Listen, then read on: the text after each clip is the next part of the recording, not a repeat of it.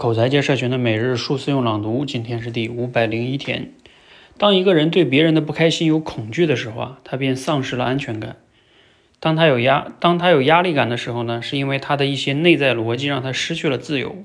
一旦对方对我失望，我就必须照顾他的心情；如果对方不开心，我就要为他的不开心负责。可是啊，谁说别人一有不开心你就必须管他呢？谁说的？因为你导致了他不开心呢？你就要负责呢？负责是一种选择，从来不是必须的。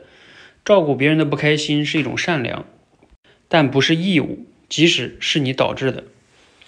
对于别人的不开心，你觉得压抑，是因为你丧失了边界感，你无法让他们为自己的情绪负责。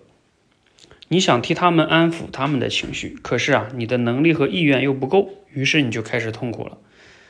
还有的人不喜欢社交，更。更喜欢自己待着，他们觉得社交很累。其实呢，社交分为滋养型社交和消耗型社交。在滋养型社交里呢，人的情绪是被照顾的，因此啊是被滋养着的。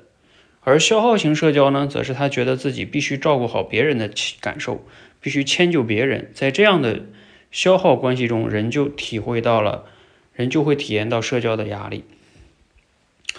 好，内容来自于养育你内心的小孩儿。呃，今天的这个内容呢，啊，你读了有哪些感想哈？可以思考分享一下。